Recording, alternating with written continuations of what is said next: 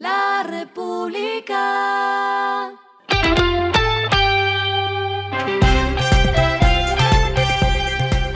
Al final de la jornada, esto es lo que debes saber sobre el comportamiento de los negocios, las finanzas y la economía. Las movidas de hoy fueron.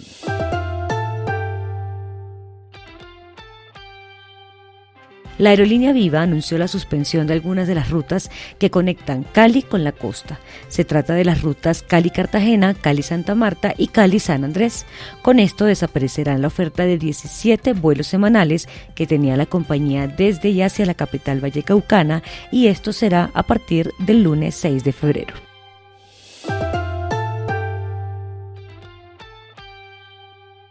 Con el objetivo de continuar capitalizando consumidores en el mercado panameño, Juan Valdés, junto con su franquiciado aliado, prevé llegar a 11 tiendas para mediados de este año en línea con la estrategia de internacionalización que ha logrado en países como Ecuador, España, Turquía, entre otros.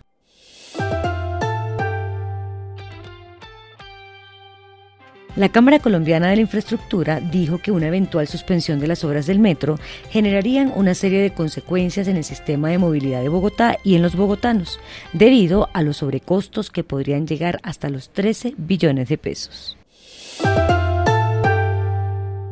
Lo que está pasando con su dinero.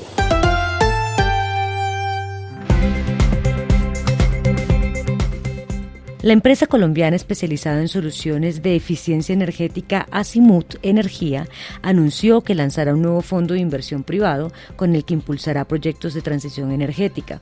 El fondo cuenta con un capital de 30 mil millones de pesos en negocios ya ejecutados y busca recaudar 150 mil millones de pesos adicionales.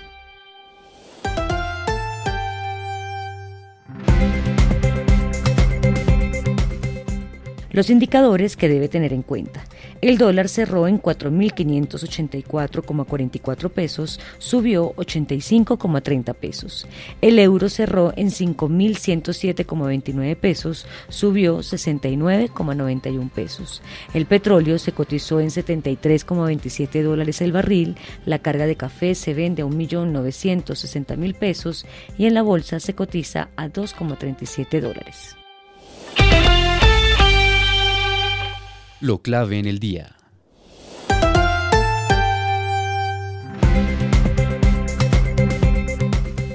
El presidente Gustavo Petro anunció que acelerará su viaje a China con el fin de buscar opciones con el gobierno de ese país en relación al metro de Bogotá. Dicho anuncio llega después de la polémica que generó el pronunciamiento del ministro de Transporte Guillermo Reyes, quien en vocería del gobierno dijo que si Bogotá no acepta la propuesta de construir parte de la primera línea subterránea, se podría parar la financiación de otros proyectos de infraestructura. A esta hora en el mundo. El Fondo Monetario Internacional recomendó este viernes a China que continúe relajando su política monetaria tras la revisión de sus proyecciones de crecimiento para el gigante asiático, que muestran una mejora en el crecimiento de 2023, pero confirman la desaceleración a partir de 2024.